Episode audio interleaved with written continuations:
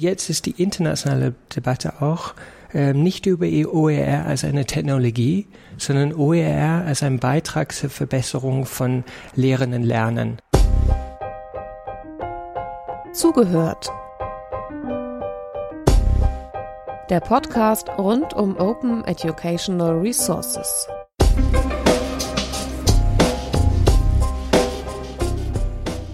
In unserer kleinen Reihe von Podcasts zum Thema Open Educational Resources sprechen wir heute über den Bereich Hochschule und den Bereich wollen wir beleuchten aus der Sicht von Politik und Administration.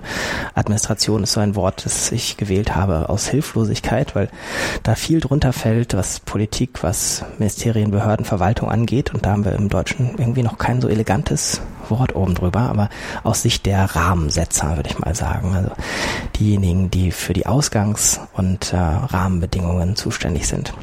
Wir sitzen in Hannover und haben zwei kompetente Gesprächspartner mit am Tisch. Das eine ist Dr. Dominik Ohr, der halb für die OECD tätig ist, halb hier in Hannover am Deutschen Zentrum für Hochschul- und Wissenschaftsforschung. Wird er gleich nochmal etwas für uns aufschlüsseln, wie diese Zweiteilung aus Hannover und Paris in der Praxis aussehen kann.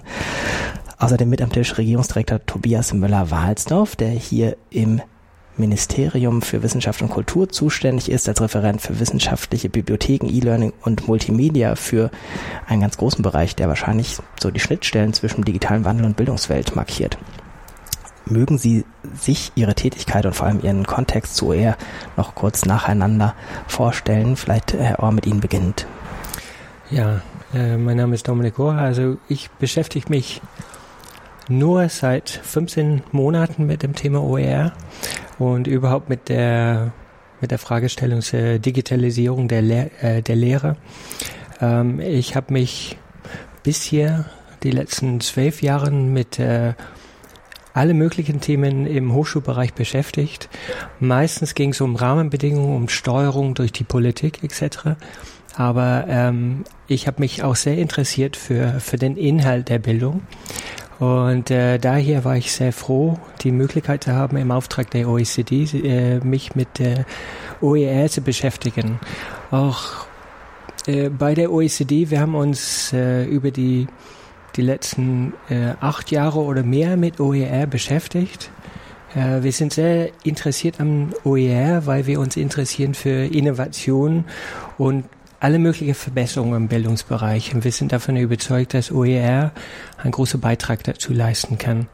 Ähm, interessant ist vielleicht, dass wir eine Publikation in 2007 gemacht haben, das hieß äh, Giving Knowledge Away for Free. Insofern waren wir eigentlich sehr fokussiert auf diese Idee gute Bildungsmaterien.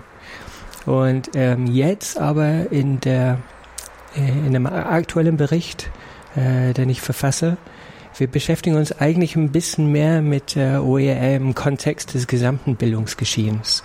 Äh, das finden wir eigentlich interessanter jetzt. Ähm, wir gehen nicht davon aus, dass OER alles Mögliche dann ähm, äh, verändert, sondern wir wollen sehen, welcher Platz kann OER im gesamten äh, Bildungskontext einnehmen. Vielleicht als kurze Meta-Information, wir sind jetzt gerade Anfang 2015, der Bericht erscheint, glaube ich, Mitte 2015, ist ja. angekündigt. Okay. Insofern, wenn man es hört, vielleicht kann man ihn dann schon finden. Steht der Name schon fest? Äh, der Name wird wahrscheinlich heißen OER uh, OER as a catalyst for innovation in education, evidence of impacts and remaining challenges. Wir können es auch nachträglich verlinken. Ich würde gerne die dritte Person am Tisch mit ins Gespräch holen. Herr Möller-Wahlsdorf, was macht Ihre Arbeit aus und speziell im Kontext zu OER? Ja, mein Name ist Tobias Möller-Walzdorf. Ich bin hier im Ministerium für Wissenschaft und Kultur in Niedersachsen in der Abteilung für Forschung äh, als stellvertretender Referatsleiter zuständig äh, für den Bereich Medien in Forschung und Lehre unter anderem. Ähm, das sind klassische Bibliotheksthemen, aber eben auch natürlich in den Jahren, ich bin jetzt seit sieben Jahren hier, immer mehr Dinge, die mit, äh, mit, äh, mit neuen Medien zu tun haben, die mit der Elektrifizierung der Bildung und äh, dem digitalen, der digitalen Transformation in Forschung und Lehre zu tun haben und damit natürlich auch mit Fragestellungen des Contents und in dem Bereich ist OER, äh, denke ich, äh, zu verorten. Ich bin auch Mitglied in der Arbeitsgruppe der Kultusministerkonferenz, die derzeit eine Empfehlung für die Länder und den Bund erarbeitet äh, bezüglich äh, der, der Chancen und Potenziale von OER.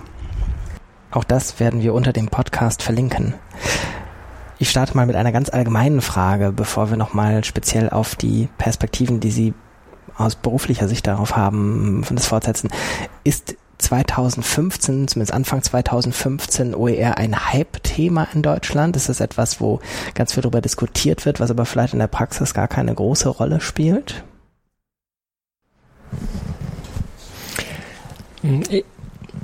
Ich denke nicht, dass OER ein Hype-Thema ist. Also aus meiner Sicht nicht. Ähm, ich bin auch vielleicht nicht so nah an, an die Diskussionen in Deutschland, wo es um äh, äh, die Lehre geht, um die Digital Digitalisierung geht. Aber ich kann sagen, ähm, ich arbeite in einem Forschungsinstitut, wo wir wir sind äh, 90 äh, Forscher, die uns äh, beschäftigen mit, Hochsch mit, mit, mit dem Hochschulbereich und ähm, ich bin, glaube ich, der Einzige, der wirklich ähm, überhaupt weiß, was OER bedeutet. Äh, insofern, ich glaube nicht, dass es ein, ein Hype-Thema ist in dem Sinne, dass alle darüber reden, dass, dass viele Leute eine Meinung dazu haben. Äh, ich denke, es ist eher ein Expertenthema.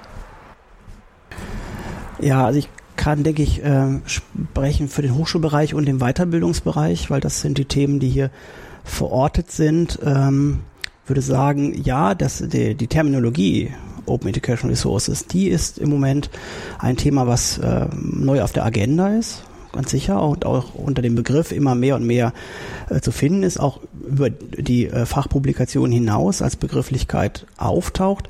Trotzdem würde ich auch sagen, viele Hochschullehrenden und das sicherlich auch die meisten Dozenten, Dozentinnen der Erwachsenenbildung kennen diesen Begriff nicht haben das noch nicht gehört. Die Sache als solche, Bildungsmaterialien selber zu erstellen und vielleicht auch weiterzugeben, ist so neu ja gar nicht. Also ich bin im, im Kontext E-Learning seit über zehn Jahren tätig im Hochschulbereich und da ist natürlich die Content-Erstellung immer schon ein Thema gewesen. In der Hochschulwelt ist Open Access eine große Thematik. Das heißt, ich denke, vielen Hochschullehrenden ist der Begriff OER erstmal nicht präsent, aber wenn man dann erklärt, worum es geht, dann haben sie wahrscheinlich schon den einen oder anderen Anknüpfungspunkt zu ihre, ihren Tätigkeiten. Ähm, wenn ich ähm, äh, dazu was äh, sagen kann, äh, ich wollte auch eben auch das Thema ein bisschen aufnehmen. Also ähm, das ist ein, die eine Seite ist die Diskussion über OER, und die andere Seite ist die Praxis, die es sowieso gibt. Also ich bin eben auch überzeugt, dass ähm, viele Leute äh, viele Dozenten, viele Lehrende auch äh, Materien von, von äh, Dritten verwenden. Ähm, nur das Problem häufig ist, ähm, weil es keine äh, äh, keine, keine Kenntnisse über OER gibt oder äh, weil nämlich diese Frage der Lizenzierung äh, häufig unklar ist, das ist ähm, vielleicht so eine graue Praxis. Und ich finde, das ist auch der Grund, warum man sich unbedingt mit diesem Thema beschäftigen muss, weil wir wollen es aus der Graue rausnehmen. In das Licht. Ins Weiße, nicht ins Schwarze. Könnte man ja bei Grau auch. Es gibt ja zwei Richtungen. Ich würde dann noch einmal nach Ihrer Einschätzung fragen, nach der Einordnung in die internationale Debatte. Ähm, ich mach mal zugespitzt eine These und Sie widersprechen oder äh, korrigieren. Mir scheint es manchmal, als hätte man in Deutschland zehn Jahre die Diskussion vielleicht gibt es ein paar Pioniere, die sie verfolgt haben, aber größtenteils eigentlich verschlafen und jetzt seit, sagen wir, zwei, drei Jahren ähm, eigentlich auf der Überholspur versucht, das aufzuholen und in die internationale Debatte einzusteigen, teilweise auch schon ja Fortschritte, deutliche Fortschritte zu machen. Ich denke, das Papier von, von KMK äh, und Bund wird ja sicher ähm, auch ein Meilenstein sein in der Diskussion. Ist es so oder täuscht die Wahrnehmung durch die gerade 2014, 2015 umfangreichen Aktivitäten? Also wir haben uns in der KMK-Arbeitsgruppe ja auch verschiedene Initiativen anderer äh, Länder in Europa, aber auch in, äh, in Amerika angeschaut. Und das muss man natürlich differenziert betrachten. Also die, die Gründe, warum es äh, zu größeren auch äh, Förderinitiativen im Bereich OER kam, sind sehr, sehr unterschiedlich. Das lässt sich erstmal nicht eins zu eins auf Deutschland übertragen. Dann muss man auch bedenken, also dass aus meiner Einschätzung im E-Learning-Bereich vieles ähm, zu früh versucht wurde, wo die Technik so weit noch nicht war. Also wir haben vor über zehn Jahren äh, in, in, Niedersachsen auch angefangen, groß E-Learning zu fördern. Und wenn man sich mal zurückerinnert, wie vor zehn Jahren die Technik aussah, um in einem Hörsaal eine Vorlesung aufzuzeichnen oder eben Materialien ähm, bereitzustellen, nachzubearbeiten, dann hat sich das natürlich enorm verändert. Das zeigt auch hier diese Podcast-Situation, dass natürlich heutzutage das mit viel, viel einfacheren Techniken möglich ist. Das heißt, vieles kam zu früh oder andersrum gesagt, die, die, die Technik, ähm, auch die Entwicklung des Internets ist jetzt in ein äh, so weit und so fortgeschritten, dass vieles einfacher geworden ist und sich diese Frage des, des Teilens von Lehr-Lern-Content ähm, ganz anders stellt als, äh, sagen wir mal, vor fünf oder zehn Jahren. Mhm. Ich finde, äh, ich, wollt, ich wollte in ähnlicher Weise auch äh, antworten. Ich finde, äh, es kann sein, dass man äh, international seit zehn Jahren über OER gesprochen hat. Äh, ich habe aber nicht das Gefühl, wenn ich die Praxis in, in viele Ländern anschaue, dass äh, seit zehn Jahren irgendwelches Land konsequent OER gefördert und in der Praxis verwendet hat. Äh, häufig sind das äh, einzelne Personen, einzelne Gruppen von Personen oder bestimmte Institutionen. Äh, Sailor Academy wäre zum Beispiel eine Organisation, die es schon länger gibt, die eben wirklich äh, mit OER konsequent arbeitet. Aber ähm, so die Idee, dass, äh, dass, dass Deutschland etwas nachholen muss in dem Sinne, ähm, würde ich äh, schon widersprechen. Ähm, ich denke, äh, der andere Punkt, und deswegen finde ich die Debatte OER besonders interessant jetzt, ist, jetzt ist, jetzt ist die internationale Debatte auch, nicht über OER als eine Technologie, sondern OER als ein Beitrag zur Verbesserung von Lehren und Lernen. Es ist ein bisschen weg von dieser äh, Idee, ähm, die auch E-Learning ein bisschen belastet worden äh, mit, mit der e-, E-Learning belastet worden ist, nämlich äh, Technology first. Erstmal die Technologie und dann, dann wird alles auch besser. Äh, insofern, eigentlich ist die Debatte eher zum Beispiel äh, fokussiert auf studienzentriertes Lernen und was, was OER und auch andere Reformen dazu beitragen können. Und in, insofern diese Idee, dass, dass Deutschland vielleicht ähm, äh, andere Länder einholen kann, ähm, äh, das verbindet sich, äh, finde ich, äh, mit diesem Verständnis, dass es jetzt nicht allein um OER, OER geht. Es geht darum, um eigentlich eine Debatte zur Verbesserung der Lehre. Äh, und das ist eine Debatte, die äh, wiederum äh, zum Teil schwierig ist in Deutschland im, im Hochschulbereich. Ich finde auch, dass der, der Stifteverband hat auch sehr viel äh, in dem Bereich auch geleistet, dass es ähm, äh, versucht hat klarzumachen, dass man wirklich die, die Lehre im Hochschulbereich verbessern muss. Und insofern, wenn man das dann verbindet mit OER, das ist die aktuelle Debatte, glaube ich, in alle Länder. Ja, also das, da würde ich voll zustimmen. Es geht letztlich um Qualitätsverbesserung in der Lehre und elektronische Lehr-Lernressourcen. E-Learning ist ein Baustein einer Qualitätsverbesserung in der Lehre und ein Baustein vom E-Learning sind eben äh, frei zugängliche Bildungsmedien. Äh, ich denke, in dem, in dem Zusammenhang ist das zu sehen. OER kann auch aus meiner Sicht kein Selbstzweck sein, sondern es ist auch sehr abhängig davon, von unterschiedlichen Bildungsszenarien, wo es äh, sinnvoll ist, dieses einzusetzen, wo die Vorteile eventuelle Nachteile überwiegen. Ähm, natürlich äh, gibt es im OER-Kontext auch ja, äh, Punkte, die sehr kontrovers diskutiert werden. Äh, Qualitätssicherung ist so eines der Schlagworte natürlich.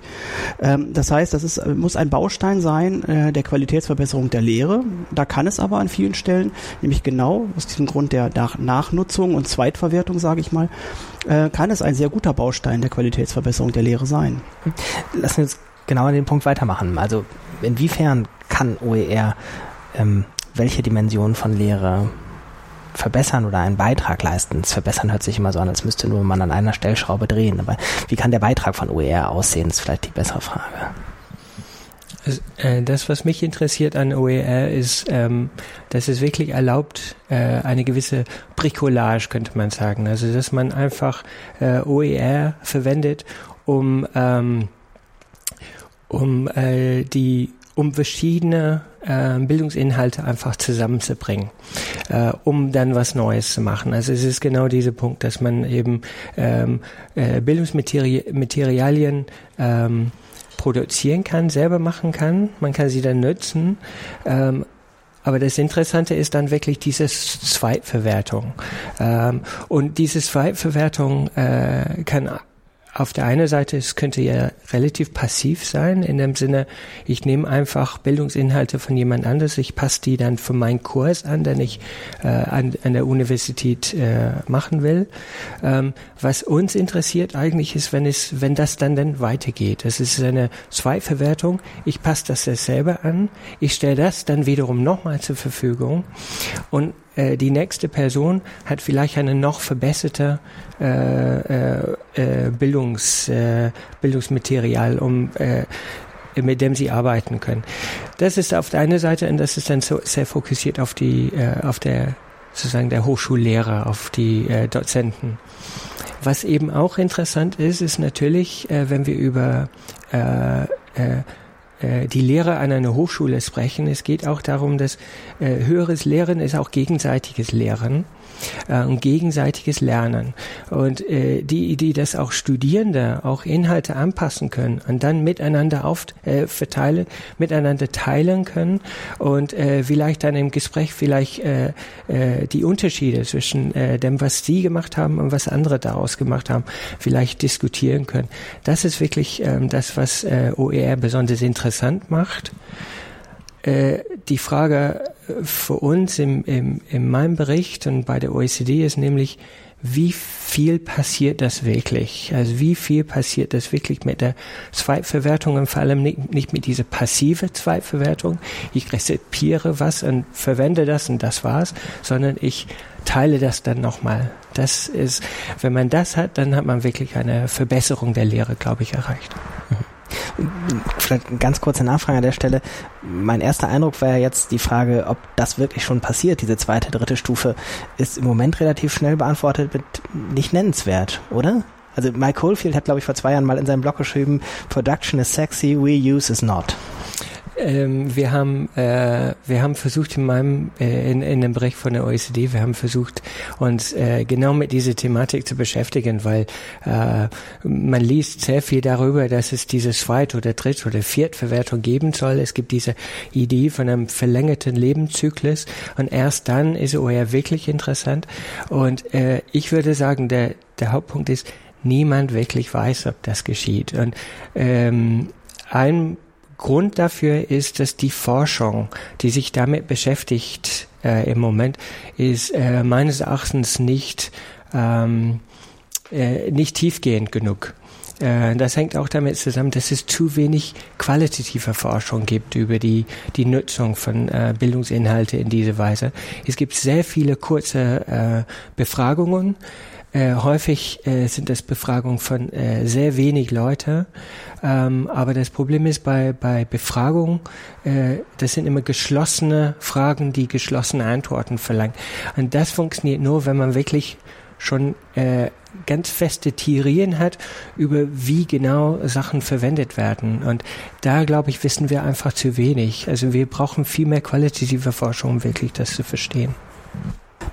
Also ich würde sagen, das Problem ist gar nicht neu. Also wir haben in Niedersachsen vor zehn Jahren begonnen, sehr intensiv die E-Learning-Infrastruktur der Hochschulen zu fördern, mit über 20 Millionen in der Summe, haben eine sehr, sehr moderne E-Learning-Infrastruktur in den Hochschulen aufgebaut in Niedersachsen, auch eine sehr hohe Vernetzung, Kooperation, das E-Learning-Netzwerk der niedersächsischen Hochschulen haben da viel erreicht, aber was, was wirklich schwierig war, war immer die Nachnutzung und Weiterverwendung von erstelltem Content. Ähm, da sagte mal jemand, das ist wie die Zahnbürste des Kollegen. Das nutzt man als Dozent nicht gerne. Ähm, das ist vielleicht die eine Erkenntnis, dass es wirklich nicht einfach ist, ob es jetzt um freie Bildungsmedien geht oder um lizenzierbare oder wie auch immer. Das Problem ist immer das gleiche, das ist nicht einfach. Ähm, Andererseits zeigt die Erfahrung der letzten zehn Jahre auch, dass es in manchen Bereichen leichter ist als in anderen. Also beispielsweise sehr, sehr spezielle Themen zu fördern, also Orchideenfächer, sehr, sehr spezial, spezielle äh, Lehrveranstaltungen aufzuzeichnen und dann äh, zu hoffen, dass diese äh, nachgenutzt werden. Das ist, das ist natürlich viel schwieriger, als wenn man jetzt vielleicht in den Bereich der, der allgemeinen Einführung der Schlüsselkompetenzen oder dieser Dinge geht. Also das ist schon eine Erkenntnis. Trotzdem ist das sehr schwer, diesen, diesen Gedanken äh, zu entwickeln. Man kann etwas nachnutzen vom Kollegen. Das wird auch noch brauchen. Ähm, ich persönlich sehe viel Chancen für OER in den Übergängen der Bildungslandschaft, also Übergang Schule, Hochschule, Hochschule, berufliche Bildung, Hochschule, Weiterbildung, lebenslanges Lernen, weil man sich doch sehr gut vorstellen könnte, Lehr-Lernmaterialien aus dem einen Bildungsbereich zu nehmen und in einem anderen zu nutzen. Und der Übergang Hochschule, lebenslanges Lernen, Hochschule, Weiterbildung ist ja ein Thema, was, was sehr stark derzeit diskutiert wird. Die Öffnung der Hochschule, der Abbau von Hürden in der Bildungslandschaft. Das heißt, ich könnte mir sehr gut vorstellen, dass man das OER-Konzept an diesen Übergängen platziert. Ich will nicht zu früh aufhören, nach den Potenzialen zu fragen. Mhm. Auch wenn wir gleich auch nochmal auf die anderen Aspekte zu, zu sprechen kommen sollen, haben Sie noch was, wo Sie sagen würden, das ist auch ein ist der großen Potenziale, Potenzial ist ja das OER-Schlagwort schlechthin. Aber vielleicht ist es auch so, dass wir einfach noch nicht wissen, ob das, das Reuse tatsächlich groß passiert.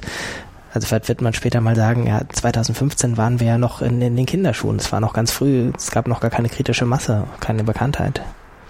Also ich finde, also das ist vielleicht dann wieder eine Sicht aus dem, aus dem Administrativen, aus der Verwaltung. Ähm, man muss bei allen Dingen schauen, wo, über, wo äh, übersteigen oder übertreffen die Vorteile die Nachteile und wo sind äh, die, äh, die Chancen für, für eine Thematik. Und ähm, trotzdem kann man sagen, wenn man sich die Entwicklung äh, des, der digitalen Medien in der Lehre anschaut, dass es einfach Realität werden wird. Man kann auch sagen, äh, ob es jetzt Vorteile oder Nachteile bringt, es wird einfach die Realität werden, dass elektronische Materialien immer mehr in der Lehre eingesetzt werden und damit auch der Anteil von freien Bildungsmedien steigen wird. Das ist, wird einfach Fakt sein. Ähm, das, das ist sozusagen die Rolle einer, einer, einer Hochschule oder auch der ministeriellen Verwaltung zu schauen, wie man die Rahmenbedingungen dafür, dafür äh, schafft. Aber es wird einfach sich natürlich, wir werden das Internet nicht wieder äh, abschaffen, es wird sich selbstverständlich in diese Richtung entwickeln. Die, äh, der Erfolg von Wikipedia zeigt, dass ein großes Interesse daran steht, besteht, gemeinsam an, an, an äh, Informationen zu arbeiten. Wir müssen schauen, dass wir die rechtlichen Bedingungen klar haben, weil das ist wahrscheinlich auch eine, eines der Hemmnisse, aber ähm, ganz sicher, Vor- oder Nachteile abgewogen, wird es einfach einen, einen Anstieg von OER-Materialien geben. Ganz sicher. Also ich bin auch Ihrer Meinung, dass ähm, äh, dass es zum Teil jetzt schon äh, gängige Praxis ist, bloß wir sehen das nicht und es wird auf jeden Fall ähm, äh, äh, es wird auf jeden Fall normale Praxis sein, dass ähm, diese digitale Welt einfach vor allem in die Hochschulen äh, sich widerspiegelt. Bei den äh, Schulen ist, ist, ist das ein bisschen anders. Vielleicht sind die Rahmenbedingungen da wichtiger äh, in gewisser Weise, weil die, äh, die Rahmenbedingungen können auch ähm, gegebenenfalls mehr eingrenzen als im Hochschulbereich. Im Hochschulbereich äh, sind die Akteure, äh, also die Hochschulen äh, und auch die, die Dozenten sozusagen ein bisschen freier, ein bisschen autonomer. Ähm, ich glaube, das, was mich interessiert, ist, ähm, dass die Politik muss überlegen, wie kann sie ähm, diese Praxis äh, befördern. Und das, das ist, glaube ich, wirklich die, die, große, äh, die große Problematik. Es ist, wie Sie sagen, man kann auch die ganze Infrastruktur auch bereitstellen. Äh, das Problem ist zu überlegen, wie können wir das ermöglichen, dass ähm, die äh, die Lehrenden und auch die Studierenden tatsächlich äh, diese neuen Möglichkeiten verwenden. Und ich glaube, das ist der Punkt, dass äh, man sagen muss, der Unterschied zwischen Potenzial und Praxis äh, äh, dieser Unterschied kann auch die Politik äh, ausmachen, dass die Politik äh, überlegen muss, wo kann äh, sie Sachen verändern, um zumindest äh, diese Praxis zu, zu befördern. Ähm, denn häufig ist es ja so, dass äh, ähm, auch Hochschullehrenden, die sind auch äh, normale Menschen, die haben ihr Alltag, auch ihr Alltag an der Universität, die haben Sachen in bestimmte Weisen so, schon seit Jahren so gemacht. Und wenn jemand sagt, okay, ihr könnt das anders machen, dann überlegen sie erstmal, warum soll ich das anders machen? Und äh, das ist äh, ganz schwer, ganz schwer, glaube ich, genau diese ähm, diese Hebel zu finden. Äh, in Großbritannien hatten sie äh, die eine Idee, wo sie gesagt haben, also äh, drei Jahre lang, das war äh, 2009 bis 2012, äh, gab es eine Förderung für sehr viele kleine OER-Projekte. Und die, die Idee war explizit, dass man nur kleine OER-Projekte fördert, so dass möglichst viele äh, Hochschuldozenten und, und, Akteure im Hochschulbereich ähm, damit äh, äh, involviert waren. Die Frage ist aber, okay, jetzt sind wir in 2015 wie viele von diesen Personen, die damals dann äh, aktiv waren in OER-Projekten, sind immer noch aktiv? Ähm, denn in gewisser Weise ist so, dass ein Teil dieser Akteure wurden aktiv, weil sie gesehen haben, das ist ein Projekt, ich bekomme zusätzliche Mittel dafür, ich bekomme Zeit dafür, also deswegen mache ich das. Das Projekt ist dann zu Ende, also gehe ich zur nächsten Sache. Und äh, ich glaube auch in Großbritannien kann man sehen, es ein harter Kern ist auch geblieben. Äh, nur es ist meines Erachtens immer noch e-, eher nur dieser harte Kern. Und insofern ist es nicht einfach für die Politik, diese Hebel zu finden. Aber das ist, glaube ich, das, was wir, wonach wir äh, gerade suchen. Setzen wir doch die Suche ein bisschen fort. Also welche förderlichen Maßnahmen, vielleicht auch welche Hindernisse kann man ausräumen als Politik, als Rahmensetzungsinstitution? Also wie gesagt, ähm, OER ist kein Selbstzweck, also es muss einen Mehrwert haben. Und das heißt, man müsste ausloten, an welchen Stellen denn wirklich das Potenzial besteht, Lehr-Lernmaterialien ein zweites, ein drittes Mal nachzunutzen. Dann muss man eben sagen, dass es natürlich für einen Hochschullehrenden einfacher ist, sage ich mal ganz äh, krass, äh, seinen Foliensatz äh, zehn Jahre lang jedes Semester wieder auf den OVAT-Projektor zu legen. Das ist natürlich viel weniger Arbeit als elektronische Lehr-Lernmaterialien zu erstellen. Das heißt, elektronische Lehr-Lernmaterialien sind aufwendiger in der Erstellung, sicherlich einfacher als vor zehn Jahren. Man braucht jetzt keine äh, Kameraleute mehr, keine aufwendiges äh, Schnitttechnik, das geht alles einfacher, aber trotzdem elektronische Lehr-Lernmaterialien zu erstellen, ist aufwendiger als konventionelle Lehre, ja, da sagen wir, den Foliensatz oder mit der Kreide an der Tafel. Das ist natürlich aufwendiger. Das heißt, wenn, da, wenn sich ein Hochschullehrer dafür entscheidet, hat er mehr Arbeit und was auch als Besonderheit dazu kommt, kann es oftmals nicht alleine machen. Er braucht, sobald er auf elektronische Lehr-Lernmaterialien setzt, oftmals dann weitere Personen, die ihn unterstützen. Das macht es aufwendiger. Dann haben wir sicherlich Personen, die das bereit sind zu tun, weil sie dahinter stehen und sagen, Lehre ist besser, wenn man auf elektronische Lehr Lernmaterialien setzt. Es gibt aber natürlich auch die, die das nicht so einfach bereit sind. Da könnte man sagen, okay, ist vergleichbar mit der Open Access Welt, wo wir auch sagen, auch im Open Access zu publizieren verursacht Kosten. Viele Hochschulen haben deswegen Open Access Publikationsfonds eingeführt. Wäre eine Überlegung natürlich auch in diese Richtung zu gehen an Hochschulen und zu sagen, wir richten einen Open, äh, Open OER Publikationsfonds oder etwas ähnliches ein. Das könnte man tun. Ähm, aber ob das schon, die Zeit schon reif dafür ist, ob das ein, äh, ein Thema wäre, das, das vermag ich jetzt noch gar nicht zu sagen. Aber man kann an vielen Stellen, finde ich, schauen, was passiert an, an Dingen, die transformativ wirken im Open Access Bereich und was davon könnte man übertragen auf OER. Wir hatten ähm, letzte Woche, also das ist äh, Ende Juni 2015, hatten wir ein Policy Seminar in Paris, äh, wo wir uns äh, mit äh, Policymaker getroffen haben, um äh, über die Debatte zu OER zu sprechen und vor allem um zu überlegen, was kann Policy machen. Und äh, ähm, das Interessante ist einmal ähm, vielleicht das war eine selbstselektierende Gruppe, also die Einladung ging an, an, an alle OECD-Mitgliedsländer. Mitgliedsländer. Die Vertreter, die äh, kamen zum Seminar, die sehr interessante Projekte vorgestellt haben, kamen alle aus dem Schulbereich. Das finde ich erstmal sehr, sehr äh, auffallend. Ähm, aber wir haben äh, darüber gesprochen, welche Hebel äh, haben die Policymaker, also was könnte man äh, tatsächlich machen. Und ich glaube, wir haben äh, am Ende des Seminars äh, vielleicht äh, drei Hebel erkannt, äh, die äh, meines Erachtens auch auf, alle äh, Bildungsbereiche äh, zu übertragen sind. Auf der einen Seite, das ist, wie Sie sagen, ist, äh, es geht um die äh, Produktion von OER, also dass man irgendwie fördert, dass ähm, ein gewisser Satz an OER überhaupt existiert. Ähm, häufig ist es ja so, dass äh, äh, Länder, wenn sie über die Förderung von OER denken, die denken entweder als allererstes oder als zweiter Punkt denken Sie an der Einrichtung eines Plattforms, in die Idee, dass zumindestens äh, es gibt ein Ort, wo alles zu finden ist. Ähm, auch da haben wir gesagt, okay, das heißt, dass wir ein, mindestens wenn wir diese OER haben und diese Plattform, dann haben wir quasi diese Potenziale in gewisser Weise. So, jetzt kommen wir aber zurück auf die Frage, okay, wie, können wir aber die Praxis verändern? Und ähm, da haben wir verschiedene äh, Ansätze gesehen. Äh, auf der einen Seite, es geht darum, dass man versucht, auch ein Training anzubieten. Ähm, in den Niederlanden ähm, über ihre Plattform Wikivise haben sie ähm, Trainings angeboten für interessierte, interessierten Leute. Äh, da haben sie aber gemerkt, da, da kommen aber nicht besonders viele. Äh, dann haben sie in, im zweiten Jahr haben sie dann gesagt, okay, wir äh, machen es anders. Wir machen, äh, sie haben sie genannt äh, Offline-Courses, also wir machen wirklich ähm, ganz traditionelle äh, Seminare, wo wir ähm, versuchen mehr zu erklären über, wie man auch OER entwickeln kann und wie man auch äh, sie einsetzen kann.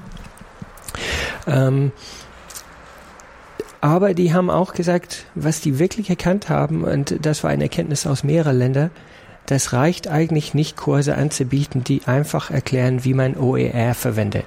Weil was passiert dann ist, die ähm, Personen, die an diese Kursen teilgenommen haben, die gehen zurück zu ihrem Alltag und ihr Alltag hat sich äh, nicht verändert, dann machen sie äh, weiter äh, wie vorher. Also ähm, man hat eher erkannt, dass es besser, wenn man ein allgemeineres Thema nimmt, zum Beispiel auch, äh, wie kann man studienzentriertes Lernen anbieten. Und in, in diesem Kurs, dann erklärt man, welcher Beitrag hat OER dazu. Und äh, Sie haben gemeint, das ist etwas, was, was besser trägt, äh, was, was wirklich die Praxis auch besser äh, verändern kann.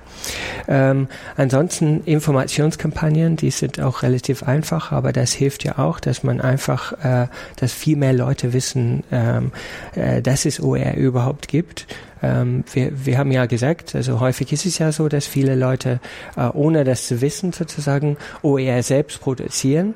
Ähm, sie wissen aber auch nicht genug über die Lizenzen, über die Möglichkeiten, ähm, äh, dass die dann auch wissen überhaupt, dass die äh, das, was die jetzt haben, eigentlich wieder hochladen können. Andere Leute können das verwenden.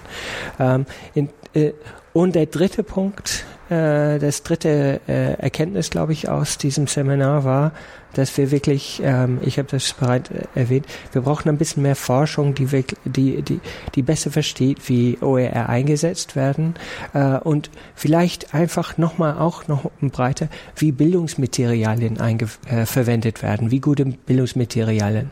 Ähm, es ist schon so, dass äh, wenn man äh, mit äh, sehr viele ähm, äh, Policymaker jetzt spricht über dieses Thema, da merkt man, sie sagen also OER an sich oder offene Lizenzen, das interessiert ihn auch nicht äh, per se.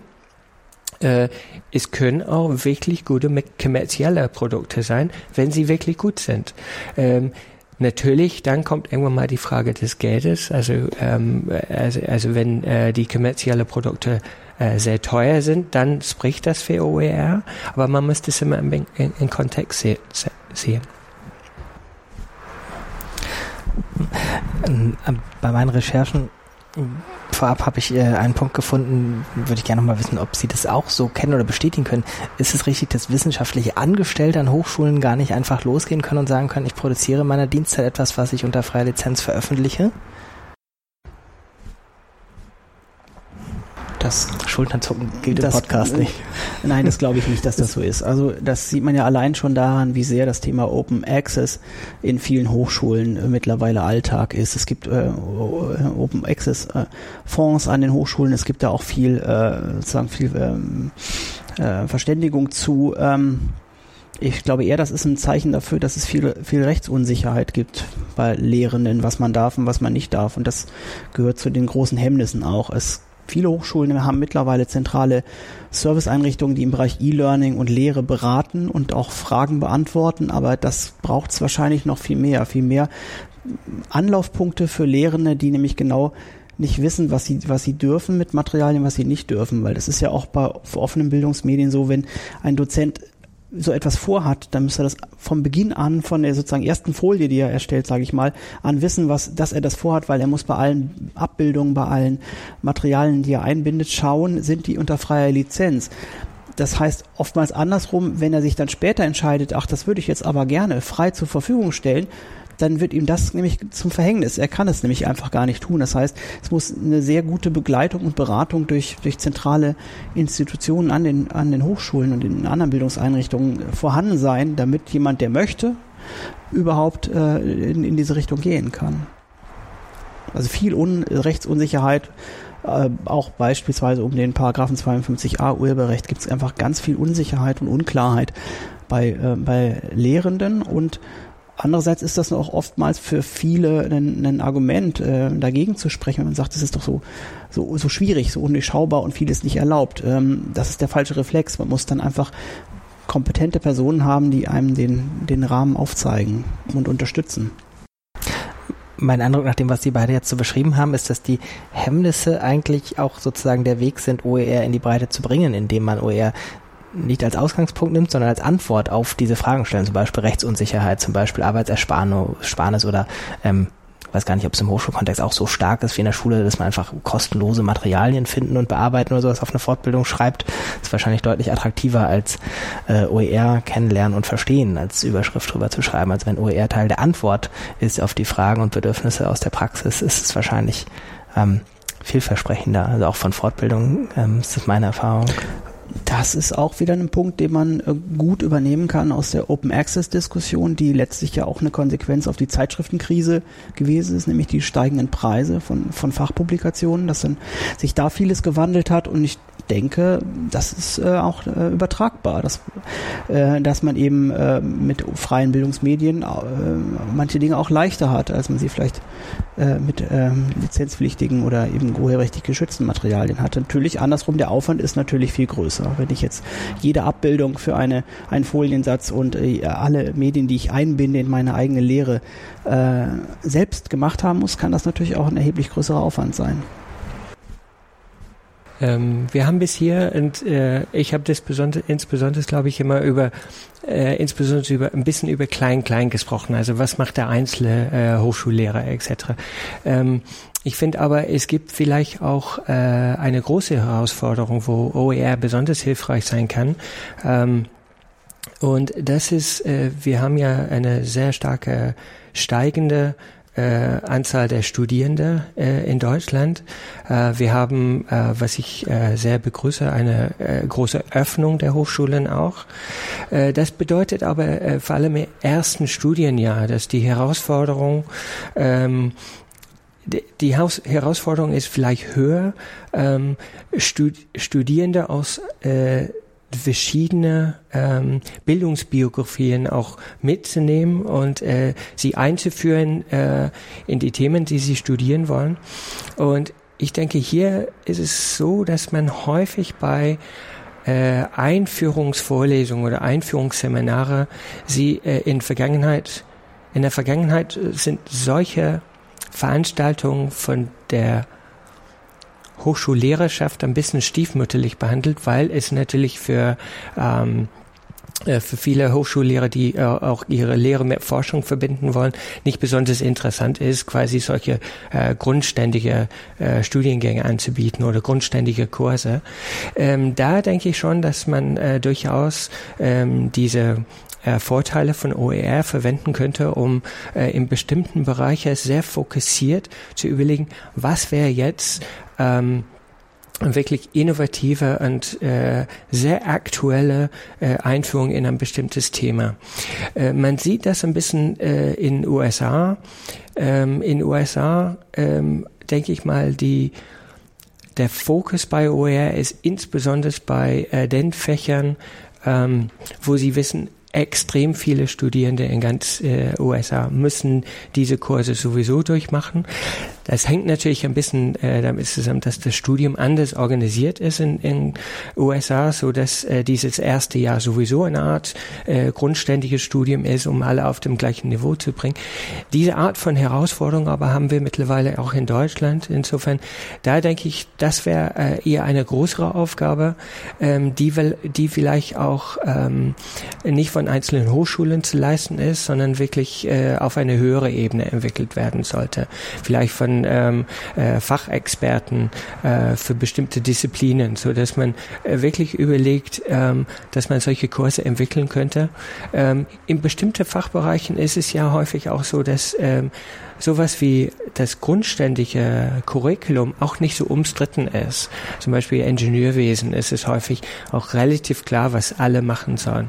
Äh, natürlich, häufig ist es ja so, wenn man eher in Richtung Geisteswissenschaften geht, ähm, da ist ja äh, der, der ganze Stoff ist sehr stark auf Argumentation und Diskurs auch aufgebaut. Insofern ist es schwieriger manchmal dann so einen äh, allgemeinen Nenner zu finden, aber vielleicht könnte man es da auch finden. Ja, da sehe ich, da gibt's auch genug allgemeine Nenner, also beispielsweise so etwas wie Einführung, Einführung ins wissenschaftliche Arbeiten, Mathematik im Studium. Es gibt ganz viele Bereiche, wo sicherlich an allen Hochschulen in Deutschland das Gleiche unterrichtet wird. Und das sind sicherlich genau die, die unteren Semester. Da wäre es einmal interessant, ob man da nicht die Dinge schlauer machen kann, moderner machen kann, auch so Flipped Classroom-Konzepte beispielsweise umsetzt, anstatt äh, überall die gleiche Lehrveranstaltung zu machen. Das wäre ein Ansatz. An der Stelle hätten äh, frei zugängliche Bildungsmedien auch den Vorteil, dass äh, schon sehr früh sichtbar ist, was einen erwartet in der Hochschule. Also in Niedersachsen ist das Thema der, der Öffnung der Hochschule, der offenen Hochschule ein großes Thema, auch andere Bildungsbiografien zu ermutigen, äh, Personen mit anderen äh, Bildungsbiografien zu ermutigen, noch ein Hochschulstudium aufzunehmen. Ähm, die wissen natürlich gar nicht, was sie erwartet an der Hochschule. Und da ist auch viel Potenzial drin, indem man einfach schon mal entweder das Studium vorbereitet, vorab einige Kurse besuchen kann, Materialien anschauen kann oder mindestens sieht, was auf einen zukommt und nicht erst dann vielleicht nach dem ersten Semester oder später feststellt, dass es nicht das Richtige ist. Also in den unteren Semestern in allgemeinen Themen, allgemeinen Fächern, allgemeinen Einführungen sind es ja oftmals, da sehe ich viel Potenzial. Sind das ähm Ansätze, wo man relativ stark politisch rein muss? Also die Frage ist ja, inwiefern hat eine einzelne Hochschule Interesse, da so einen Umbau voranzutreiben? Also zum Beispiel einführende Kurse ähm, zu vereinheitlichen mit anderen Hochschulen, vielleicht sogar in anderen Bundesländern. Ähm, also vieles, vieles davon, was, was jetzt unter OER läuft, ist ja eigentlich gar nicht so neu. Also man könnte auch heute schon sagen, es ist, es ist für Hochschulen auch für Aspekte des Marketings und der, der Sichtbarkeit äh, sinnvoll wäre, elektronische Lehr- Lernmaterialien frei anzubieten. Viele machen das ja auch. Ähm, äh, es ist immer so ein Changieren zwischen äh, Lehrfreiheit und, und einer, einer sozusagen einer politischen Steuerung. Und das ist gar nicht so einfach zu beantworten. Ähm, es ist eher äh, wahrscheinlich äh, müsste man bei OER schauen, sind mehrere Aspekte, die transformativ wirken würden. Und ähm, wie gesagt, äh, das wird wahrscheinlich auch sogar äh, in, in, oder man muss es wahrscheinlich sogar in Fachdisziplinen und Fachkulturen unterschiedlich betrachten und kann jetzt nicht allgemein sagen, ja, die Politik sollte sich der Thematik annehmen und etwas machen, äh, eine Förderlinie auflegen oder was auch immer. So einfach ist es nicht. So ist es bei Open Access nicht und so einfach ist es auch bei OER nicht. Also man muss wahrscheinlich schon differenzierter hinschauen und schauen, wo sind denn die Potenziale von OER, an welchen Stellen konkret, also welchen Fächern und an welchen Stellen äh, der, äh, beispielsweise äh, des Studiums oder des lebenslangen Lernens. Ähm, ob das dann schon äh, eine Dimension hat, dass die Politik sich das auf die auf die Agenda äh, ne, für die, äh, auf die Agenda nimmt, das ist schwer zu sagen. Sehen Sie Ansatzpunkte, wo man in, in Deutschland sagen würde, da gibt es Fächer oder Orte, wo das passiert? Also mir kamen als erstes eben die, die Fachhochschulverbünde äh, in, in den Sinn und vielleicht, wie heißt das jetzt, der Verbund der, der äh, technischen Universitäten, TU 8 oder 9, wie viel sind es denn? Die, jetzt TU9, die sich zusammengeschlossen haben. Ähm, wären das so Keimzellen für solche Aktivitäten? Ähm, ich muss sagen, ich äh, kenne mich zu, zu wenig aus äh, mit den Fernuniversitäten hier in Deutschland. Ich kann aber auf jeden Fall sagen, dass ähm, die äh, offene Universität in Großbritannien, die hat sich komplett äh, ähm, neu belebt durch äh, Fokus auf OER äh, vor ungefähr äh, fünf Jahren oder so. Das war so ein Punkt, das war auch zu einem Zeitpunkt, wo man auch gefragt hat, äh, wofür steht äh, die offene Universität eigentlich, wenn es wirklich darum ging, ähm, die äh, Universitäten zu öffnen für non-traditional students. Da sehen wir ja, alle Universitäten haben diesen Auftrag jetzt.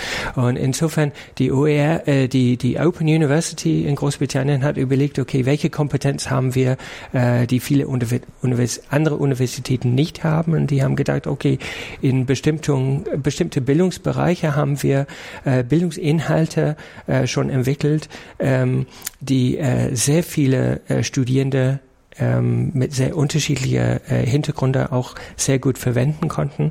Sie haben diese dann auch ähm, äh, veröffentlicht dann über offene Lizenzen und man weiß auch, dass ähm, Universitäten in Großbritannien dieses Angebot, äh, diese OER ähm, äh, Kurse zum Teil auch selber verwenden dann. Insofern ist es ein Potenzial auf jeden Fall für die Fernuniversitäten äh, in, in Deutschland sowas zu machen.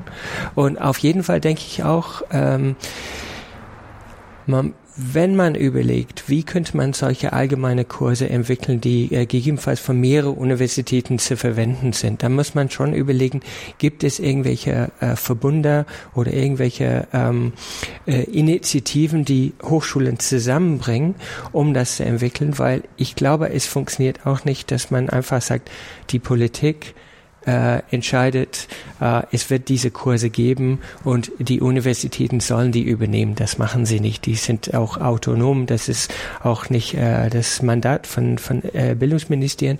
Man kann aber äh, indirekt äh, diese Praxis fördern, indem man versucht, auch solche Inhalte äh, an dritter Stelle sozusagen zu entwickeln.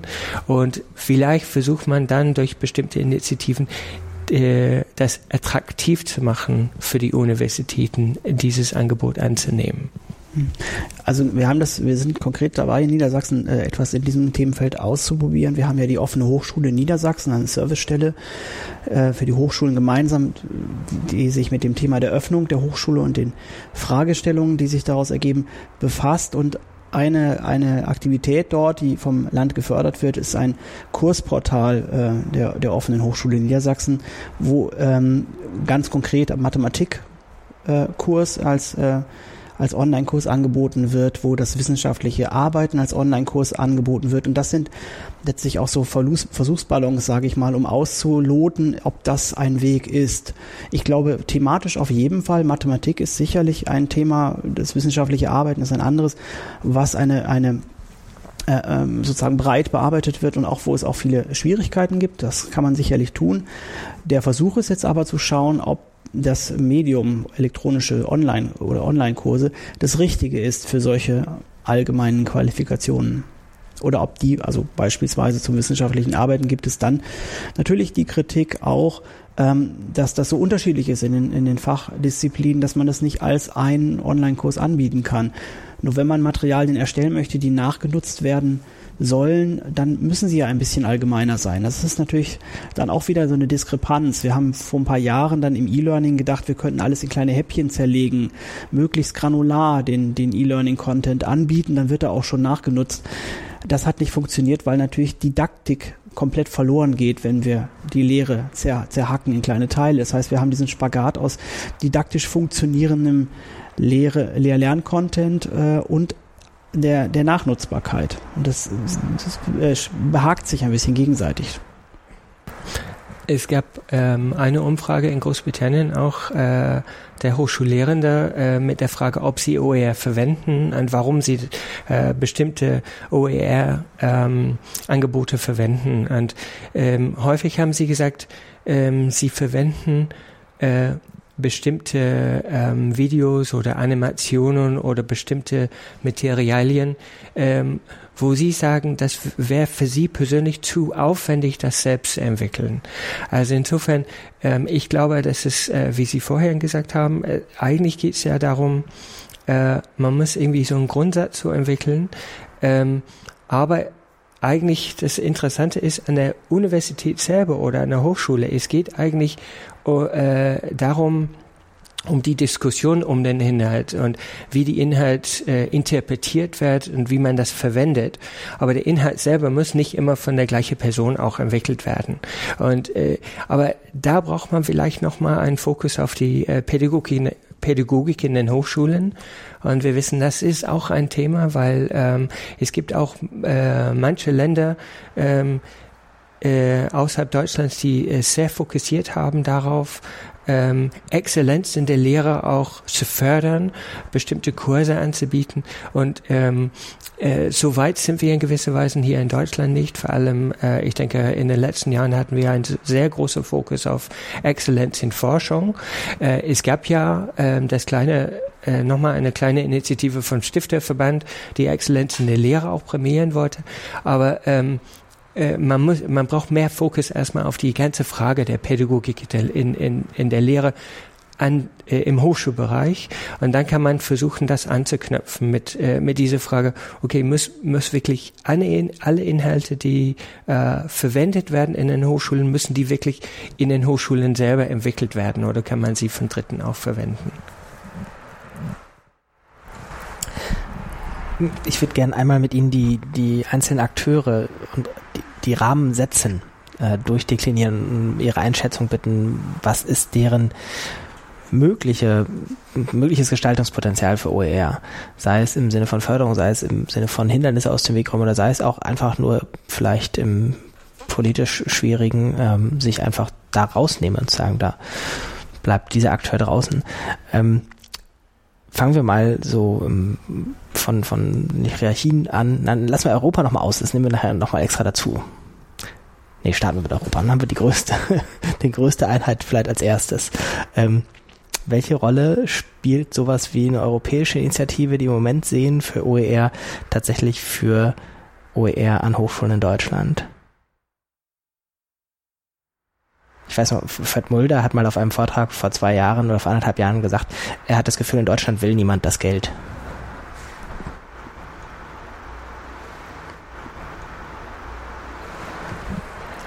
Okay, also äh, um das andersherum zu sagen, also es, äh, ich denke, äh, das, was Sie meinen, ist ja ähm, äh, diese Initiative von der EU, äh, Opening Up Education.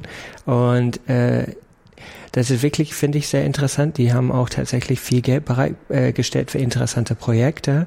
Äh, häufig sind die Projekte ja äh, international, also es müssen äh, Akteuren aus äh, verschiedenen äh, Ländern zusammenarbeiten an, an solche Initiativen. Ähm, die äh, Initiativen sind äh, per se interessant. Ich glaube, insbesondere aber ähm, sind solche, äh, solche Programme wie äh, das der EU sehr interessant, weil sie zeigen, die EU nimmt in gewisser Weise Stellung und sagt, ähm, alles, was mit Open Education zu tun hat, ist auch ein Zukunftsthema. Es ist auch ein Thema, womit man sich befassen muss. Und äh, es fördert in gewisser Weise schon die Debatte äh, auch in der Politik auf äh, Länderebene. Ähm, und äh, gleichzeitig äh, unterstützt es bestimmte äh, äh, bestimmte Projekte.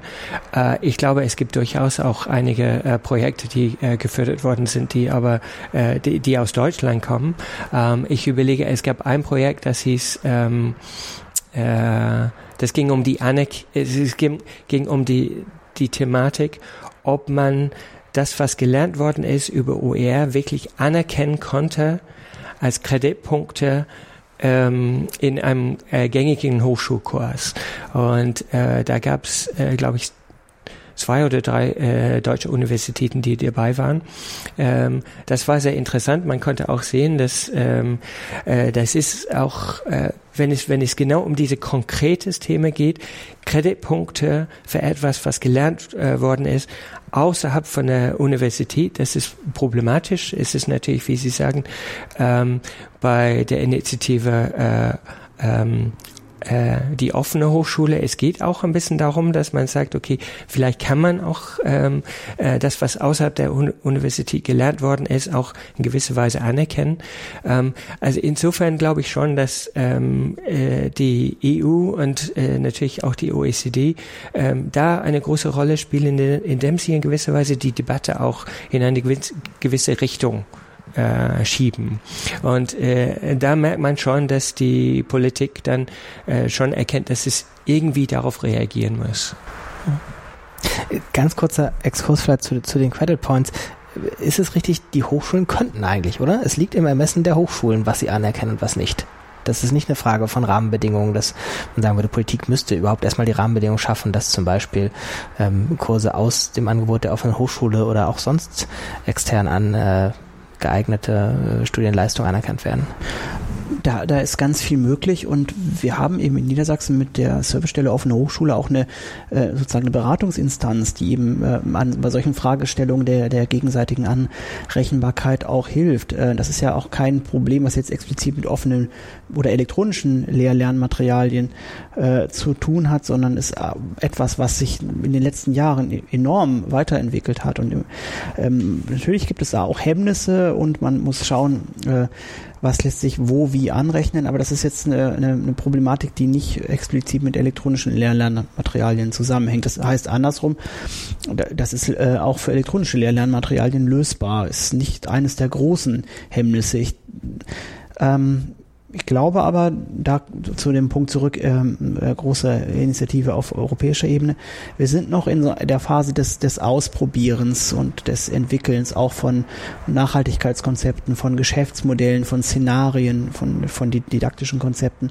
Und da sind diese Initiativen alle sehr wichtig, weil eben noch vieles ist äh, auf der, auf der Phase äh, oder in der Phase des, des Ausprobieren, Austarieren, was auf Deutschland übertragbar wäre und was nicht. Ähm, wir hatten ja große Diskussion in den letzten Jahren um dieses äh, das Schlagwort MOOCs, sage ich mal, und äh, haben da alle Stufen eines Hype-Cycles durchlaufen, würde ich mal sagen. Und ähm, das ist natürlich bei neuen Dingen immer so. Und nicht alles, was in einem einen Land, Amerika beispielsweise jetzt im OER-Bereich, gut funktioniert, ist so eins zu eins auf das deutsche Bildungssystem zu übertragen. Und da sind natürlich Initiativen, Projekte und Maßnahmen sehr, sehr wichtig, um einfach zu schauen, was funktioniert hier und was funktioniert hier nicht täuscht der Eindruck und oder haben wir in Deutschland den MOOC-Hype eigentlich relativ gut nachgemacht, vielleicht so eineinhalb Jahre versetzt, aber den OER-Hype-Cycle nicht, sind wir nicht drauf angesprungen?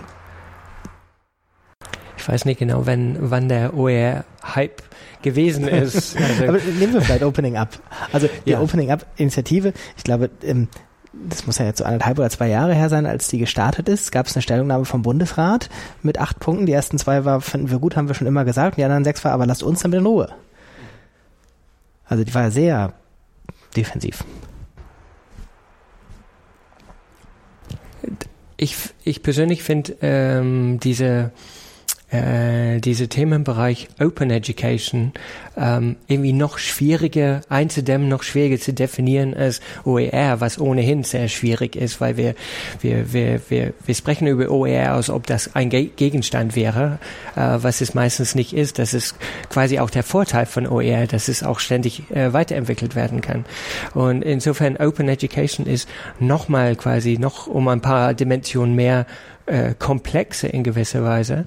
Ähm, äh, insofern, ich finde das, in, insofern deswegen sind äh, Projekte in dem Bereich schon interessant, weil da kann man sehen, okay, man befasst sich dann mit Open Education, man muss es ja konkretisieren für ein Projekt. Jetzt können wir sehen, was bedeutet das denn äh, tatsächlich. Ähm, also ich finde schon richtig das, was äh, Fred Mulder ähm, erklärt hat, nämlich dass ähm, früher Open University hat ein gewisses äh, Verständnis von Open. Das ja, es ging ja im Prinzip einfach nur um eine Institution, die äh, aber ähm, äh, äh, quasi keine keine keine äh, Grenzen für für den Hochschulzugang äh, zulässt. Also alle können reingehen in die Hochschule. Ähm, es, es, es gibt keine Limitierung in dem Sinne. Und Open, äh, was wir jetzt meinen, ist natürlich äh, eigentlich eher komplizierter, weil es, be es beschränkt sich gar nicht mehr auf eine Institution mehr, sondern eher um ein, ein gewisses Prinzip. Ähm, es ist aber äh, schwierig. Äh, und wenn man, äh, ich, ich habe in meinem Projekt auch ähm, äh, sehr viel auch mit äh, Vertretern aus USA äh, zu tun. Ähm, ich habe auch äh, sehr guten Kontakt zu Cable Green aus äh, Creative Commons. Und da kann man schon sehen, also vielleicht gibt es eine, eine Art Dauerhype um OER, das stimmt. Ähm, man muss aber sehen, ähm, wenn Sie über äh, OER sprechen, insbesondere in äh, USA, das ist eigentlich eine Problematik, die wir nicht haben hier. Es geht um eine Problematik, dass ähm, Sie haben Community Colleges. Community Colleges sind für ähm, Personen, die ähm, eine tertiäre Bildung machen wollen, die kommen aber meistens nicht an die normale Universitäten. Also insofern diese Community Colleges spielen eine sehr wichtige Rolle. Äh, entsprechend haben sie weil es um dieses Klientel geht, meistens relativ niedrige Studiengebühren man hat aber festgestellt, äh, die Studierenden zahlen mehr als äh, so, äh, 1000 Dollar pro Jahr für die Lehrbücher. Und ich kann sagen, ähm, ein Projekt, äh, das ich äh, hier in Hannover betreue, äh, wir befassen uns mit äh, alle möglichen Aspekten des Studentenlebens in Europa und ich habe auch nochmal recherchiert, äh, wie viel äh, Geld gibt der normale Student aus für Lehrmaterialien in, in europäischen Hochschulsystemen. Und es gibt wirklich kein System in Europa, wo ein Student äh, so viel Geld ausgibt.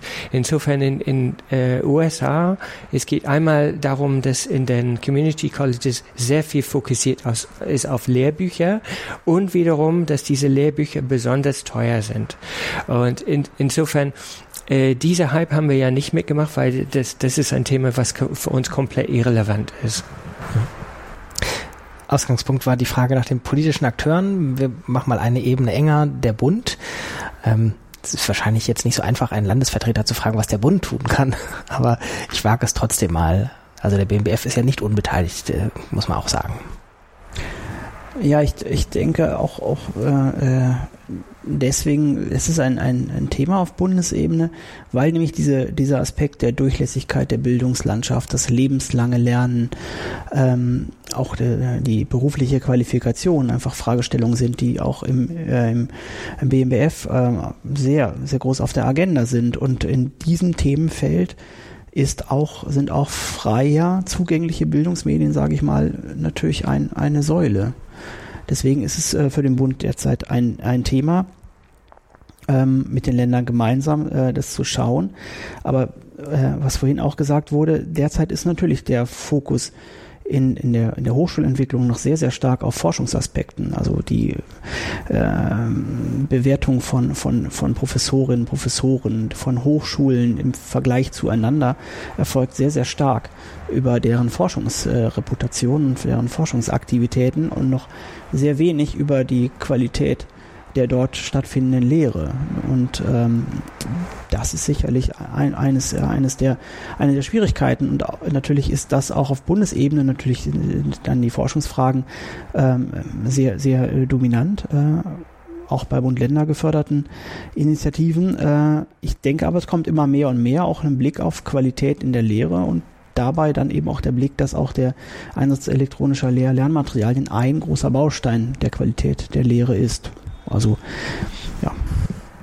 Also ich habe äh, auch gerade überlegt, äh, äh, wie könnte äh, der Bund wirklich äh, aktiv in diesem Bereich äh, werden? Und wenn man zum Beispiel überlegt, ähm, wie Sie sagen, also häufig denkt man ja an, an äh, die Forschungsexzellenzinitiative, aber äh, es gibt ja auch der Hochschulpakt.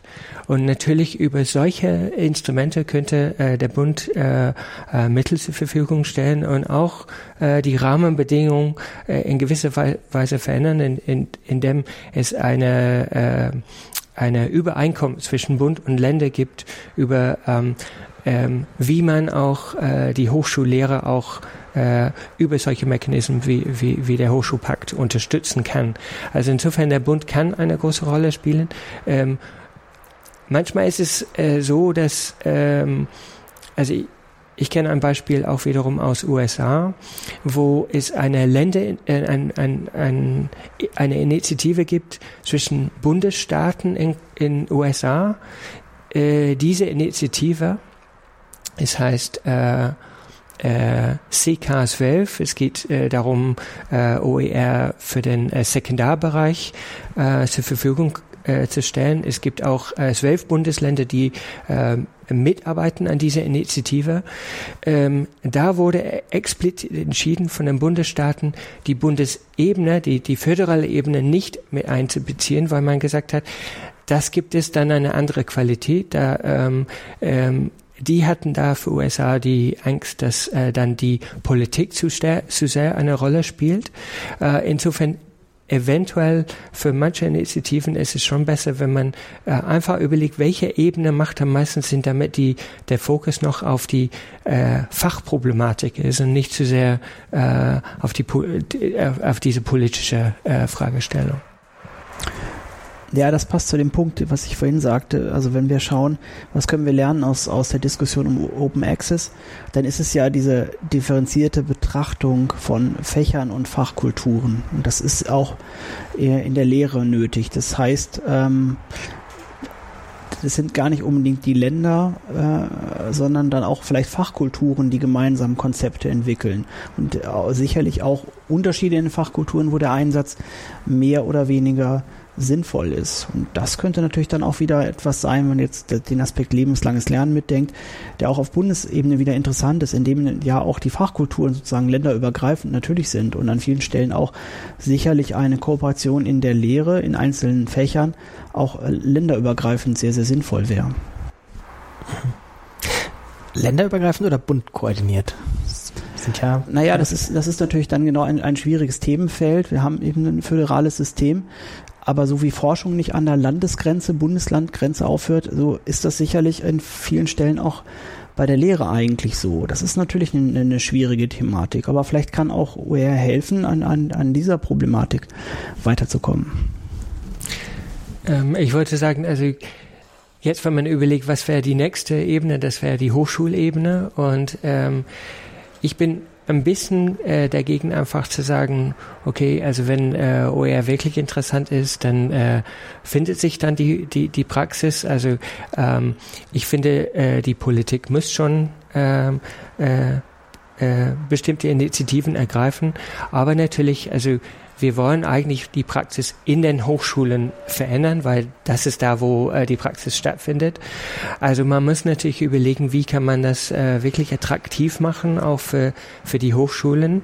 Ähm, und äh, hier ist es ja äh, häufig so, dass wir auch ähm, durch die Hochschulfinanzierung ähm, und, und vor allem durch die Zielvereinbarung, die wir haben mit den Hochschulen, da, da gibt es vielleicht eine Möglichkeit, auch solche Instrumente auch zu verwenden, damit man äh, äh, denn damit es, damit man es den Hochschulen wirklich attraktiv macht, auch in, in, in diesem Bereich aktiv zu, zu sein, weil Hochschulen haben ja eine schwierige Aufgabe. Die haben eine gegebenenfalls zunehmende schwierige Aufgabe, in dem man sagt, äh, die, die Anzahl der Studierenden ist im großen Teil zumindestens ähm, in, in, in vielen Bundesländern äh, es, es wächst weiterhin. Ähm, auf der anderen Seite wissen wir, ähm, die öffentlichen Mittel ähm, äh, wächst nicht entsprechend. Insofern ist es schon äh, ein, eine Problematik für die Hochschulen, äh, äh, mit diesem Geld effizient umzugehen.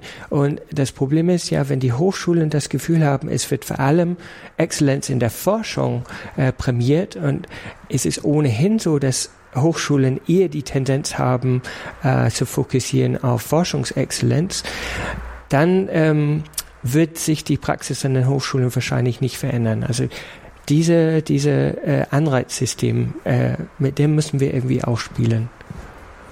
Gibt es Vorbilder in den Bundesländern? Also jetzt nicht ein Bundesland an sich, aber vielleicht Initiativen, wo man zum Beispiel sagen kann, sowas wie die Koordinierungsstelle in Niedersachsen oder ähnliche Sachen, wo man sagen würde, da kann man ruhig mal hingucken, da passiert schon was? Also so wie für den Bereich Schule wird ja immer im Bereich OER sehr gerne Berlin hochgehalten. Für Hochschule gibt es, glaube ich, nicht das Musterland, wo man sagt, guck mal, die gehen voran. Also ich würde bei der, dem Punkt Vorbilder eher schauen, was eben, wie gesagt, im Bereich Open äh, Access passiert. Also wir haben in Niedersachsen in den Zielvereinbarungen, ich meine fast mit allen Hochschulen in den Zielvereinbarungen auch die Thematik Open Access drinstehen. Immer sozusagen, im, so wie es in Zielvereinbarungen formuliert ist, äh, als sozusagen äh, Unterstützung der Thematik, aber eben genau mit diesem Effekt, wie äh, kann äh, unterstützt werden, dass äh, Prozesse angestoßen werden, die transformativ sind das könnte ich mir vorstellen, äh, dass man äh, diese Debatte auch mit den Hochschulen beginnt äh, für, für OER. Äh, welche, welche Aspekte könnte man dort unterstützen? Ähm, äh, Im im ähm, E-Learning und OER ist ja letztlich ein Teil von E-Learning ist mir sehr wichtig die äh, hochschulübergreifende Kooperation, weil was ich eben sagte von den Fächerkulturen, ist es oftmals sinnvoller, mit einer anderen Hochschule zu kooperieren, die das gleiche Fach anbietet, als äh, äh, vielleicht äh, innerhalb der Hochschule. Es ist auch manchmal viel leichter, verrückterweise ist es manchmal viel leichter, mit einem Kollegen an einer anderen Hochschule ko zu kooperieren, als mit dem Professor Tür an Tür. Das ist wohl so in Hochschulen. Ähm, das heißt, da könnte man sich spannende Kooperationen vorstellen und äh, die Hochschulkooperation, da passiert sehr viel in Niedersachsen, sehr viel eben in, äh, in Austausch untereinander, auch gerade zu den Fragen und Problemen elektronischer Lehr Lernmaterialien. Also da denke ich, ist ein, ein äh, sind Ausst äh, Kooperationsstrukturen äh, in großen Bundesländern wie Niedersachsen äh, sehr sinnvoll. Es gibt auch andere Bundesländer wie Bremen beisp beispielsweise, die sehr zentral und sehr gut äh, ihre Hochschullehrenden beraten. Also das heißt Serviceeinrichtungen, Beratungsinstanzen haben. Das ist sehr unterschiedlich gestaltet in den Bundesländern, weil die Länder sehr unterschiedlich sind, die Hochschulen sehr unterschiedlich. Vieles hat auch historische Aspekte, das kann man schwer vergleichen. Man müsste dann eben äh, große und kleine Bundesländer unterschiedlich vergleichen. Aber ich glaube, ein wichtiger Aspekt sind eben äh, Beratungs- und, und Servicestrukturen. Ähm, eine Initiative, die, die jetzt irgendwie besonders herausragt im Bereich OER, vermag ich jetzt gar nicht äh, so zu nennen. Das sind ja auch oftmals äh, Pro Projekte eher, wo wir ja noch ja in der Phase sind, dass sich Geschäftsmodelle finden, dass auch die Nachhaltigkeit sozusagen oftmals ja noch eine offene Frage ist. Ähm, anfangs sagte ich Qualitätssicherung. Äh, wie kann eine nachhaltige Qualitätssicherung aussehen? Da haben wir ja nach meinem Kenntnisstand noch nicht so viele Projekte, die da äh, auch jetzt langfristig Lösungen entwickelt haben. Da sind wir noch recht am Anfang.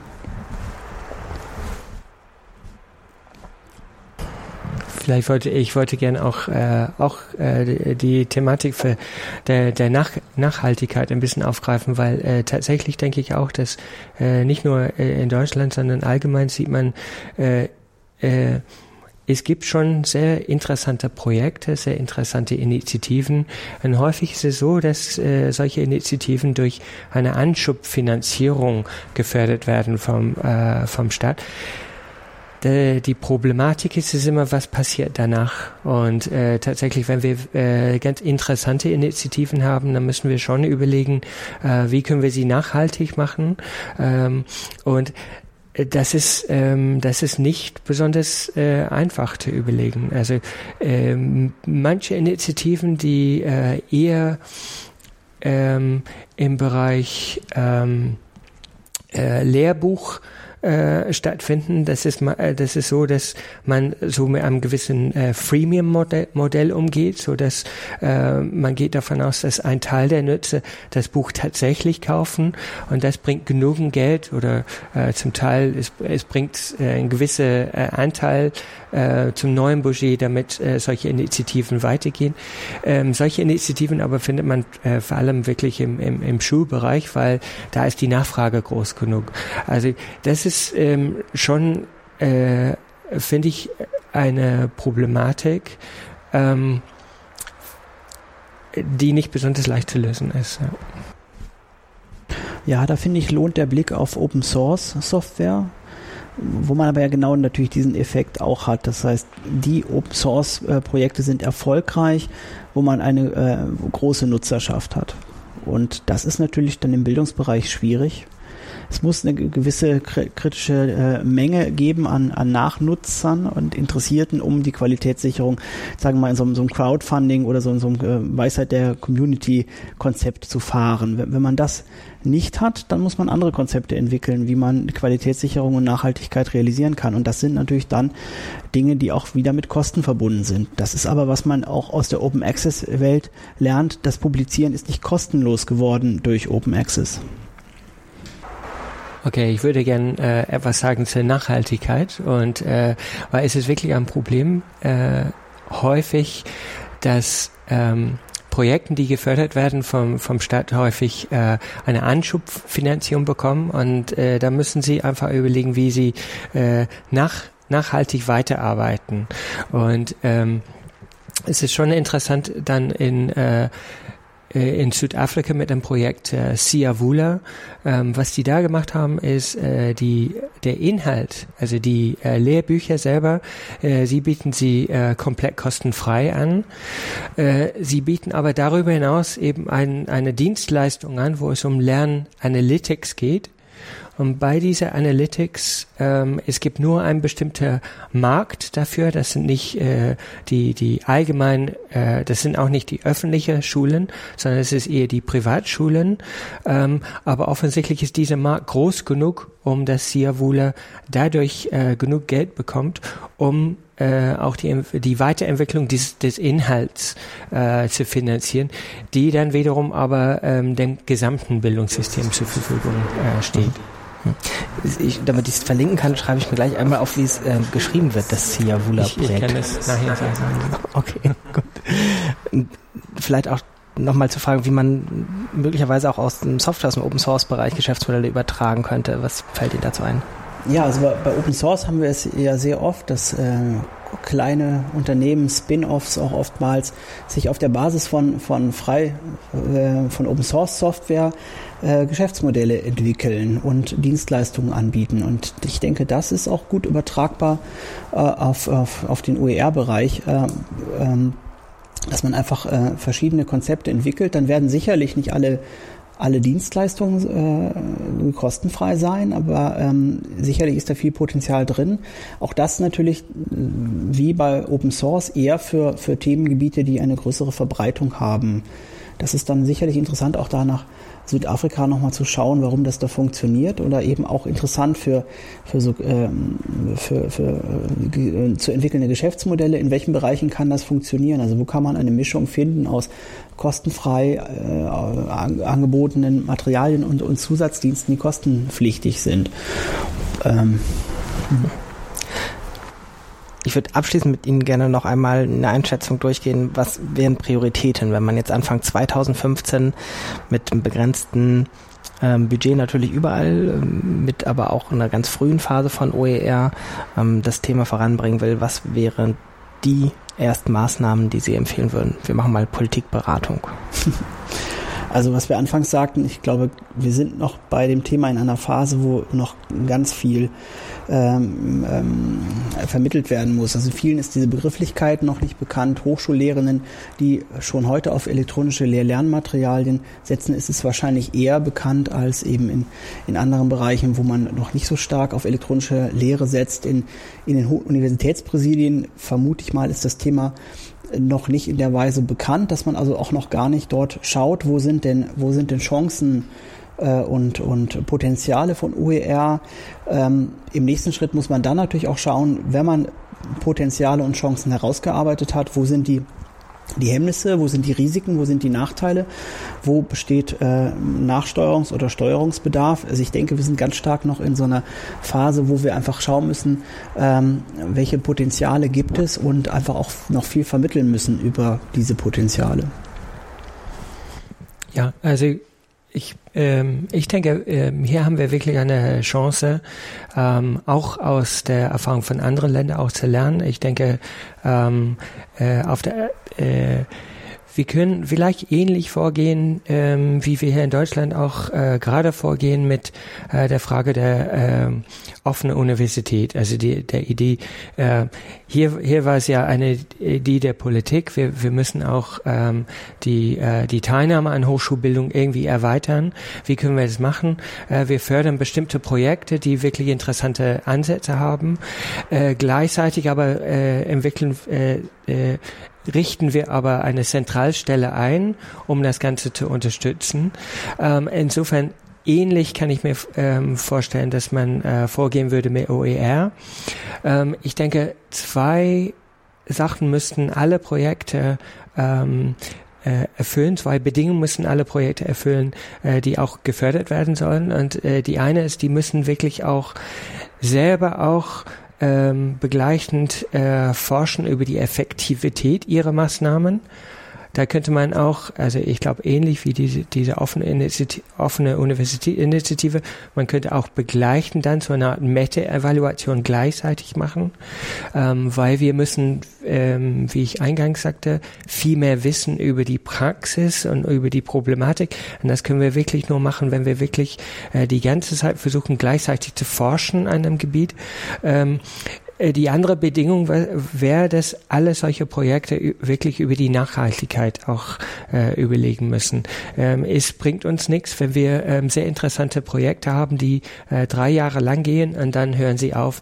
Und, und alle, die äh, in dem Moment engagiert waren für OER, gehen zum gleichen, äh, gleich zum nächsten Thema. Also äh, und vielleicht der andere Punkt, ähm, wir haben ja gesagt, ähm, OER ist besonders interessant, wenn man es verbinden kann mit etwas.